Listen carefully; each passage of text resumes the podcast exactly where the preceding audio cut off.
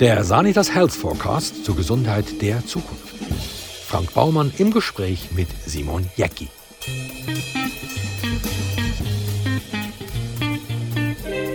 Simon Jäcki arbeitet am Naturhistorischen Museum Bern als Ausstellungskurator der Sonderausstellung Queer Vielfalt ist unsere Natur. Die Ausstellung gibt Einblick in die Vielfalt der Geschlechter und sexuellen Ausrichtungen bei Tieren und Menschen. Sie spannt den Bogen zwischen Natur und Kultur, zwischen biologischen Erkenntnissen und aktuellen gesellschaftlichen Debatten. Simon Jacki war Journalist und Mediensprecher und ist Sänger der Rockband Kummerbuben. Simon Jacki, wie bist du zum Ausstellungsmacher geworden? Ja, durch einen halb glücklich, halb nicht so glücklichen Umstand. Und zwar ist eine Kollegin von mir hier im Museum ausgefallen und äh, ich habe schon länger gespürt, dass ich eigentlich gerne mehr Ausstellungen machen würde. Ich war vorher Kommunikationsleiter. Gewesen. Und ich war früher Journalist gewesen, und das war eigentlich schon ein das Gleiche gewesen wie Ausstellung machen. Nur habe ich dann Geschichten auf Papier erzählt und nicht im Raum. Und weil sie ist ausgefallen, habe ich die Chance bekommen, die neue Sonderausstellung zu machen hier im Naturhistorischen Museum. Und so bin ich reingerutscht und habe dann gemerkt, dass ich da nicht mehr rausrutschen möchte. Deine aktuelle Ausstellung, die im Naturhistorischen Museum Bern für Besucherrekord und Begeisterung sorgt, heißt Queer. Um was geht es bei dieser wunderbaren Schau? Ja, das ist eine Ausstellung, die sich aus der biologischen Sicht am Thema Geschlechtervielfalt und Vielfalt von Sexualitäten annimmt. Unsere Ausgangslage war so ein bisschen, dass halt in dieser Thematik viel ins Feld geführt wird. Ja, die Biologie ist ja klar und die Biologie sagt eben, Männchen und Weibchen paaren sich und führen dann auch noch vielleicht sogar noch ein monogames Leben. Und ähm, wir sind ja als Naturhistorisches Museum noch relativ kompetent, wenn es um die Frage geht, was ist natürlich, oder? Und äh, darum ist das Thema natürlich höchst spannend für uns, vor allem halt, weil es auch gesellschaftlich sehr heiß diskutiert wird. Und ähm, das Fazit von dieser Ausstellung ist halt, Biologie ist viel weniger klar, als viele Leute das Gefühl haben. Nimm uns doch bitte mal mit auf einen Spaziergang durch deine Ausstellung. Also als Besucherinnen, Besuchende kommt man äh, durch einen Container und wird empfangen von einer Person, die auch schon eher einen, einen non-binären äh, äh, äh, Ausdruck hat und sie nimmt dann mit auf eine Expedition und ähm, die Ausstellung ist eigentlich wie als abstrahierte Landschaft ähm, designt. Wir haben es Queerreich genannt. Und die, die Landschaft hat so verschiedene Lebensräume. Also sie hat so wie eine, fast wie einen Urwald oder sie hat fast wie eine Steppe oder Berge. Und in diesen einzelnen Landschaften tun wir gewisse Themen ähm, ansprechen. Es fängt an mit der Vielfalt in der Natur, bei, bei Tieren und bei anderen Organismen. Also dass zum Beispiel dass die äh, verschiedene mehrere Geschlechter können aufweisen oder, oder wie die Vielfalt von Geschlechtern dort ist. Und dann geht es weiter zum Thema, was ist Geschlecht überhaupt? Also was heisst biologisches Geschlecht? Das ist nämlich viel mehr als, als, äh, als Chromosomen oder als äh, Schnäbi und Vagina. Und dann geht es weiter zum, so ein zum kulturellen, gesellschaftlichen Teil. Da haben wir Kräfte genannt. Weil halt in diesem Bereich sind viele Kräfte momentan am Arbeiten. Und am Schluss geht es auf auf die Galerie und dort verhandeln wir noch die Zukunft von diesem Thema. Wenn man aus dem Begrüßungscontainer rauskommt, dann steht man vor einer Wand mit verblüffenden Vergleichen. Ja, äh, bisexuelle Frauen gibt es mehr als SVP-Mitglieder. Oder es gibt zum Beispiel ähm, mehr äh, Lesben als Jägerinnen oder mehr bisexuelle Männer als Sportschützen oder es gibt mehr, ähm, zum Beispiel mehr Transmenschen als rätoromanisch Sprechende. Also wir haben einfach so Vergleiche gezogen, weil halt die queere Menschen sind Minderheiten, aber es gibt natürlich auch viel, ganz viele andere Minderheiten in unserer Gesellschaft, wo man nie so stark immer bewerten mit, ja, das sind ja nur ganz wenige, oder? Und äh, darum haben wir versucht, das ein bisschen Vergleiche zu ziehen, dass man ein kleines Gefühl bekommt, wie häufig sind die Menschen unter uns? LGBTQI+, das sagt man, wenn man politisch korrekt sein will. Für mich tönt das aber Ende wie eine chemische Formel und das dunkelt mich jetzt gerade irgendwie hilflos. Könnte man nicht einfach alles zusammenfassen und queer sagen? Also ich glaube, es ist jetzt nicht an mir zu beurteilen, warum man das macht und das ist ja viel, wo, das steuert ja nicht irgendwie ein, ein queerer Keimbund im Hintergrund steuert darüber, wie wir reden. Also wie wir reden, passiert halt irgendwie gesellschaftlich auch. Aber jetzt meine persönliche Meinung ist auch, dass ich finde, der, der Dazu-Wurm auch nicht so glücklich und habe den Begriff queer viel lieber, weil er nicht so klar muss definieren was es denn für eine Kategorie ist. Und ich finde, um das geht es ja eigentlich, oder? Es ist ja, ähm, bei queer ist es wirklich so ein ambivalentes Problem. Machen wir jetzt Kategorien, machen wir nicht Kategorien, sprengen wir Kategorien? Für viele queere Leute ist es natürlich auch praktisch, zuerst mal eine Kategorie zu haben, um, um ihre, ihre Identität einen Namen zu geben. Also wenn wir von non-binären Menschen reden, dann hat es jetzt Jahre, Jahrzehnte lang hat's das Wort gar nicht gegeben. Und viele Leute haben ein Gefühl gehabt, ein Wissen über sich, dass sie non-binär sind. Kannst du bitte noch schnell erklären, was non-binär meint? Ja, non-binär ist, wenn man, wenn man sich nicht in die Kategorien Mann und Frau möchte einteilen möchte. Also wenn man ähm, weder weiblich noch männlich ist. Es gibt auch verschiedene Schattierungen. Das ist auch wieder ein Spektrum. Ähm, und das ist ein Phänomen, das sicher in dieser queeren Szene ähm, Aktualität hat in letzter Zeit. Das ist wirklich so in den letzten 10, 20 Jahren ist das als Begriff plötzlich viel präsenter geworden. Katha Pipilota Langstrumpf, langjährige Freundin von mir, die uns als offizielle Führerin die Ausstellung erklärt und gezeigt hat, die bezeichnet sich als non-binär. Lebt zwar mit einer Frau zusammen, fühlt sich aber als non-binär und sie sagt selber, dass es eben schwierig sei, über non-binäre Menschen zu reden, weil wenn ich sie wie jetzt gerade als Führerin bezeichne, dann ist das ja schon falsch. Das dunkelt mich ziemlich herausfordernd. Ja, also ich sehe das so als eine der grossen sprachlichen Herausforderungen für uns Deutschsprechende, dass wir äh, ein Pronomen für non-binäre Menschen finden, weil eben, es gibt inzwischen über 1% unserer Gesellschaft bezeichnet sich als non-binär. Ich glaube, bei jungen Menschen ist der Anteil noch viel höher. Und ähm, es ist, in der deutschen Sprache ist es wirklich schwierig, ähm, über non-binäre Menschen zu reden. Mit ihnen zu reden ist nicht so schwierig, weil da kann man einfach «du» oder Namen.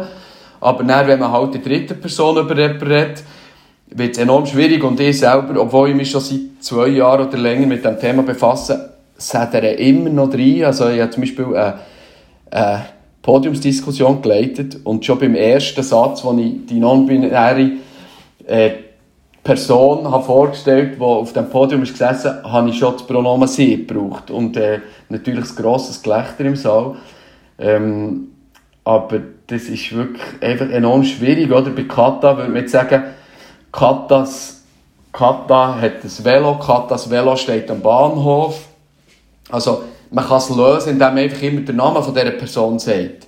Was aber für Leute mit einer gewissen sprachlichen Affinität auch nicht befriedigend ist, oder? Weil das macht wirklich so, es ist sehr umständlich und irgendwie auch klobig und so, so zu reden. Ähm, ja, ich weiss ehrlich gesagt noch keine Lösung. Ich glaube, irgendwann wird es gibt ganz viele Vorschläge und die Sprache ist ja etwas sehr Dynamisches. Und ich glaube, irgendwann entwickelt sich einfach eine gute Lösung. Ja, oder man müsste es so machen wie im Berndeutschen. Es. Ja. Ja, die Walliser machen ja auch ein ziemlich schönes Kuddelmuddel, oder? Sie, die Männer haben ja nicht den weiblichen Artikel und, äh, oder es ist dann, der sachliche ist dann, glaube ich, die Frau. Ich bin nicht der Spezialist im Walliser Deutsch, aber äh, ja, also die Möglichkeiten gibt es schon, aber halt ein sachliches Pronomen zu brauchen für eine Person ist natürlich auch wieder schwierig, oder? Ähm, das wäre ja noch eine Möglichkeit im Deutschen. Man könnte die ganze Gender-Diskussion ja ziemlich vereinfachen, wenn man einander äh, ganz einfach mit Respekt und auf Augenhöhe begegnen würde. In ganz vielen Bereichen des Lebens spielt es an sich keine Rolle, was wir für ein Geschlecht haben. Aber in unserer Sprache ist es ja in jedem Satz ein Thema. Oder? Also, ähm, ja, das, es ist auch das Gleiche ist so mit dem amtlichen Geschlecht. Oder? Wie fest spielt es eine Rolle gegenüber dem Gesetz oder gegenüber dem Staat, was wir für ein Geschlecht haben. Und ich finde, das, das ist tatsächlich etwas, wo wir darüber nachdenken sollten. Klar, ähm, es ist so einfach ist es nicht, oder? Mit AHV-Alter und äh, Militärpflicht hat es zwei grosse Brücken, die noch müssen diskutiert werden bevor man auf das amtliche Geschlecht kann verzichten kann. Aber man könnte ja schon einen Anfang damit machen, dass man nicht in jedem blöden Online-Formular muss Herr oder Frau ankreuzen. Also mir fällt es natürlich jetzt seither immer enorm auf. Krankenkassen, überall ist immer die Auswahl Herr oder Frau. Und äh, dort sind wir in der Schweiz noch enorm wenig weit. Also in, in, wenn ich in Deutschland so ein Formular sehe, dann ist das häufig ist schon divers oder so, steht schon. Und äh, dass wir das, also es ist, in ganz vielen Fällen ist es absolut nicht notwendig zu wissen, ob jetzt das, was, das, was die Person für ein Geschlecht hat. Was mich auch sehr fasziniert hat, ist, dass es Tiere gibt, die sich selber befruchten können. Zum Beispiel das Truthahnweibli. Ja, also das, ich glaube, wir haben schon ein paar schöne Geschichten aus der Natur zusammengedreht. Das Truthahnweibli ist eine von diesen Fällen. Ähm, die kann, das kann ja die Jungfererzeugung, hübscher Begriff aus der Wissenschaft, das heisst eben, dass Weibli sich nicht müssen mit Männchen paaren um sich fortzupflanzen. Ist das nicht bei Maria und Josef auch so gewesen? Genau. Also jetzt haben wir endlich eine biologische Grundlage, wie das vor 2000 Jahren hat können ablaufen Eben, endlich. Kleiner Einschub. Ich habe noch kürzlich mal ein Mail bekommen von einer ähm, offensichtlich religiösen Person, die, die mir geschrieben hat, dass, äh, mit, wir haben ja noch so geschlechtsneutrale Toiletten eingeführt und äh, das fände sie sehr daneben, weil das ist einfach nicht natürlich, äh, weil es steht ja schon in der Bibel, dass es äh, und Frau gäbe, oder? Und dann habe ich auch gefunden, das ist ja recht eine, eine gewagte äh, Grundlage für, für biologische Fakten, die Bibel vorzuziehen, wenn man bedenkt, was in der Bibel für äh, abenteuerliche biologische Phänomene vor sich sind gegangen, oder? Aber das Denken ist noch für häufig, dass es eben dass wir unser kulturelles Denken, das halt der Bibel und sonst die kulturelle äh, Begebenheiten prägt, ist, dass wir das immer äh, so auf Biologie anwenden und immer das Gefühl haben, die Biologie oder Biologie äh, zu Rate ziehen. Dabei ist, ist, unser, ist es unser Blick auf Biologie. Oder? Lass uns nochmal zur Jungfererzeugung zurückkommen. Genau, also die Jungfererzeugung ähm, ist ein biologisches Phänomen, das teilweise eben sogar bei Vögeln oder bei Fischen, also bei sogenannten höheren Tieren auch kann stattfinden ähm, wo sich die Weibchen asexuell fortpflanzen. Also sie geben einfach, sie legen zum Beispiel ein Ei und das, das Nachkommen hat dann, es ist auch wieder ein Weibchen, hat dann die genau gleichen genetischen äh, Informationen. Es ist also eigentlich ein Klon von Mutter ähm, asexuelle Fortpflanzung oder Jungfererzeugung oder Paternogenese,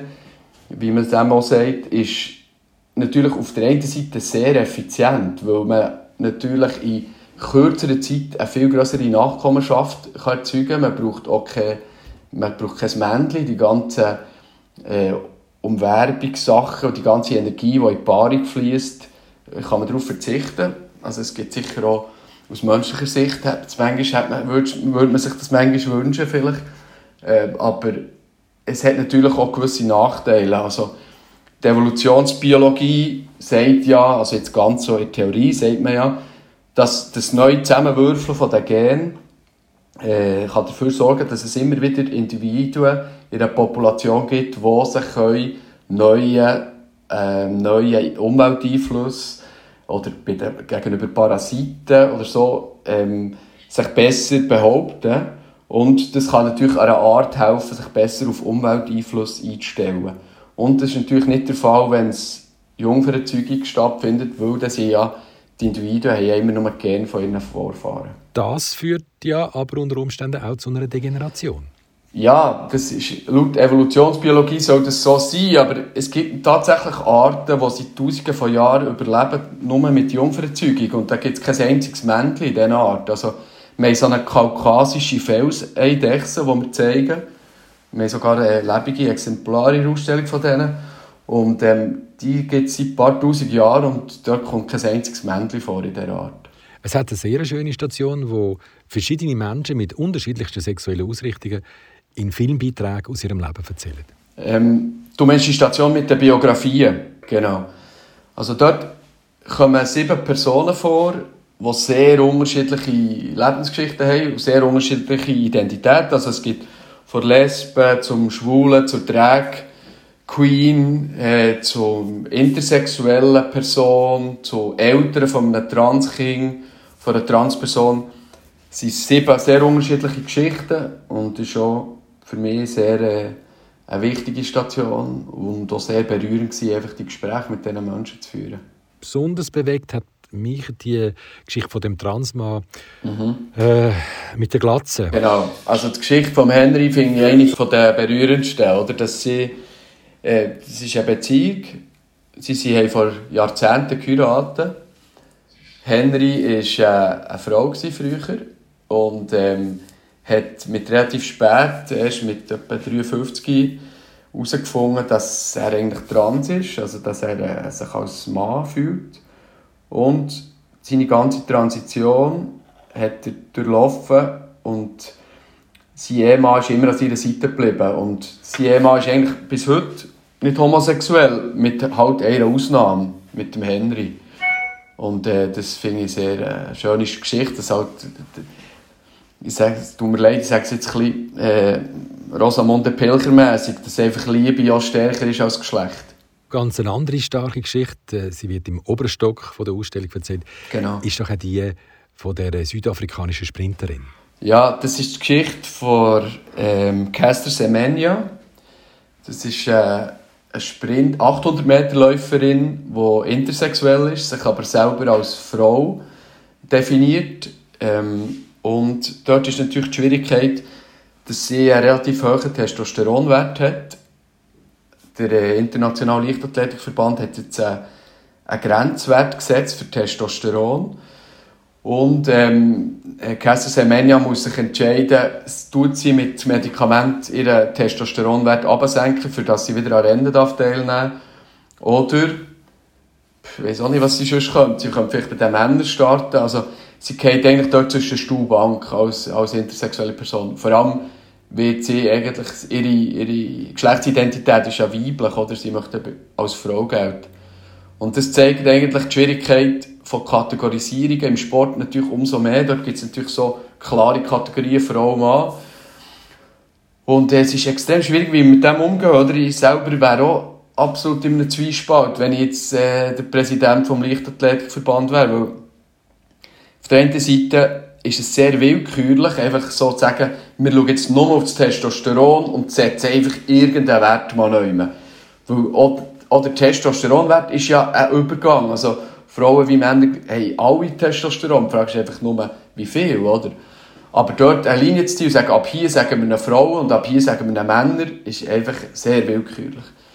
Und man muss auch sehen, der Sport lebt ja davon, dass wir alle körperliche Unterschiede haben. Also, der, der Schwimmer Michael Phelps als Beispiel, der hat extrem lange Hände und extrem lange äh, Arme gehabt äh, und äh, lange Füße und hat auch eine grosse Fähigkeit gehabt, äh, Laktat abzubauen, also die Säure, Milchsäure, die sich in den Muskeln bildet. Und der hat in, anderen Bereichen extreme Vorteile gehabt gegen seine Konkurrenten. Aber dort hat man ja auch nicht eine Kategorie gemacht, bis 34 cm haben, müssen bei dieser Kategorie starten und die anderen dürfen nicht mitmachen oder müssen sich noch ein bisschen vom Fingerkuppen abschneiden. Das zeigt ja einfach, wie willkürlich das letztlich ist, aber ich, ich muss auch sagen, die andere Seite verstehe ich auch. Also wenn das Podest von, von, von der letzten Olympiade sind, acht, sind drei, drei intersexuelle Frauen auf dem 800 Meter Podest gestanden und dass sich die anderen Läuferinnen da benachteiligt fühlen, das muss man verstehen. Ja, klar. Da gibt es aber auch sicher die eine oder andere, die würde sagen, die tut nur so, wie wenn sie intersexuell wäre.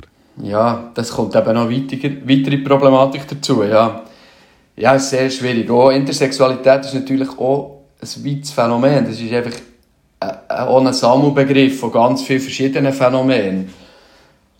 Ich glaube, wichtig ist einfach, dass wir anerkennen, dass Geschlecht halt enorm ähm, vielfältig ist und dass, es, dass wir äh, auch ein bisschen überfordert sind mit diesen Kategorien Frau und Mann.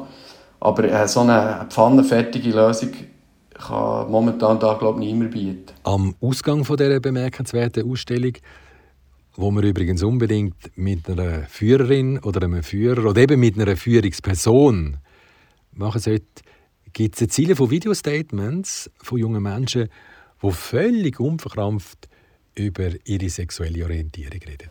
Ja, ich habe das Gefühl, es ist bei diesem Thema, also es ist ja bei vielen, ist ja der Generationen-Gap nicht mehr so gross. Also wenn ich jetzt irgendwie bei Musik anschaue oder so, äh, oder sonst auch Popkultur, so habe ich manchmal das Gefühl, äh, es bestehen manchmal nicht mehr viele Unterschiede zwischen 20- und 50-Jährigen. Aber jetzt bei diesem Thema Geschlecht, Geschlechtervielfalt, sexuelle Vielfalt, finde ich, entsteht wirklich ein Gap, wo 40-, 50-jährige, 60-jährige Leute, die vielleicht 80er waren oder alt 68 oder so, die das Gefühl sie seien mega liberal und mega progressiv und so. Und dann werden sie plötzlich mit jungen Menschen konfrontiert, die sagen, ja, ich bin non-binär oder ich muss mich noch nicht entscheiden, welches Geschlecht ich bin oder mein Geschlecht ist fluid, ich wechsle ein bisschen. Und, äh, und dort merke ich, dort sind Leute, ältere Personen, die sich, die sich so das Gefühl sie sind mega offen, dass sie dort ein bisschen anstehen. Und mir gefällt es einfach, wie Junge so eine, so eine völlige Offenheit gegenüber dem Thema haben und so Sachen gar nicht so eine Rolle spielen, wo von finden, bisexuell, heterosexuell, wie haben wir schauen. Und muss ich mich jetzt nicht entscheiden. Was meinst du, wie wird sich die queere Szene entwickeln, wenn wir jetzt mal so ein bisschen in die Zukunft schauen? Ja, ich hoffe, die queere Szene bringt uns, glaube viel Freiheiten, ähm, bringt uns eine Offenheit, die so die Geschlechterstereotypen hinterfragt. Und ich glaube, das, das kann uns allen nutzen. Auch jetzt, um mehr als hetero-cis-Person wenn man nicht mehr so einen Stress hat, irgendwie seine, immer alles zu erfüllen, was, was jetzt als männlich gilt oder so, ähm, dann bringt es allen Freiheiten. Aber was ich einfach hoffe, ist, und die Tendenzen gibt es eben immer, wie es halt bei so jungen Szenen immer gibt, ist, dass es wieder neue Dogmen gibt oder wieder starke ähm, Dogmen und Leute, die wo, wo, fast so ein bisschen als die Hüter von diesen Dogmen auftreten und sehr viel Energie darin verschwenden, andere zu korrigieren und zu sagen, es muss so und so sein. Und ich hoffe einfach, dass die Szene sich die Offenheit auch bewahrt und, und nicht zu fest militant wird. Ähm, und da habe ich das Gefühl, da können wir als Gesamtgesellschaft einfach einen entspannteren Umgang mit Geschlecht haben. Geplant war ja mal, dass die Ausstellung im Naturhistorischen Museum zu Bern noch bis im April läuft. Jetzt wird sie aber verlängert, gell? Die läuft jetzt noch ein Jahr länger als geplant, bis im April 2023. Wir haben ja noch einen Preis gewonnen von der SCNAT für die beste naturwissenschaftliche Ausstellung. Und das war ja auch der Grund, dass wir jetzt noch ein Jahr verlängern. Ja, dann hast du jetzt ja nichts mehr zu tun. Hast du hinterher liegen? Ja. Nein, ich bin schon in der nächsten Ausstellung schön wär's. Aber äh, ich, mich schon, ich bin schon mit einem neuen Thema. Queer ist schon relativ weit weg für mich. Und das neue Thema ist noch geheim? Nein, es ist nicht geheim. Es ist viel, viel äh, biologischer wieder. Es geht um Insektensterben. Aber vorher mache ich noch kurz eine Ausstellung über äh, Mars. Weil wir haben äh, einen Erdwissenschaftler in unserem Haus, der an der nächsten ESA-Mission ähm, ExoMars beteiligt ist. Und äh, da tun wir noch eine kleine Ausstellung dazu machen. Also ich habe jetzt zwei relativ naturwissenschaftliche Themen vor mir, aber ich probiere natürlich auch dort so ein bisschen einen kulturellen Blick darauf zu gewinnen. Also zum Insektensterben musst du ja ganz eine besonders enge Beziehung haben. Warum? Ja, deine Frau ist ja die grosse Insektenkillerin. Sie kochen sie anschliessend auch noch. ja, das ist so, ja. Meine Frau hat sich relativ lange mit dem Thema auseinandergesetzt. Aber ähm, das hilft mir natürlich auch ein bisschen, weil sie sehr so eine, äh, ja, äh, sie hat gerne Insekten, sie hat gerne noch so die ästhetische Seite von Insekten. Aber man muss auch sagen, sie tut sich nicht mehr so gross mit dem Thema auseinandersetzen. Sie hat sich jetzt einem neuen Thema angenommen. Sie kümmert sich jetzt um Leichen und um Sterben. Also ja, es führt ein bisschen alles zusammen bei mir, ja, was sie macht. Also genau genommen hat sie sich ja nicht nur um die Ästhetik der Insekten gekümmert, sondern bekanntlich auch noch um die geschmackliche Vielfalt. Genau. Also es ist ja lustig, als, ich sie, als wir noch nicht zusammen waren und wir haben uns nur so vage kennt, habe ich sie mal äh, engagiert hier für ein Insektenkochen in unserem Museum. Und ähm, ich habe auch mitgegessen und habe während dem Essen allergischen Anfall bekommen, weil ich Insekten nicht vertrage. Und äh, war mega sauer, gewesen, dass sie nicht mich vorwarnt, dass äh, Allergiker vielleicht auf das reagieren könnten. Ähm, und das war eigentlich unser erster enger Kontakt. Gewesen. Und dann, zwei, drei Jahre später haben wir uns dann noch ein bisschen näher lernen können. Der Simon Jacki.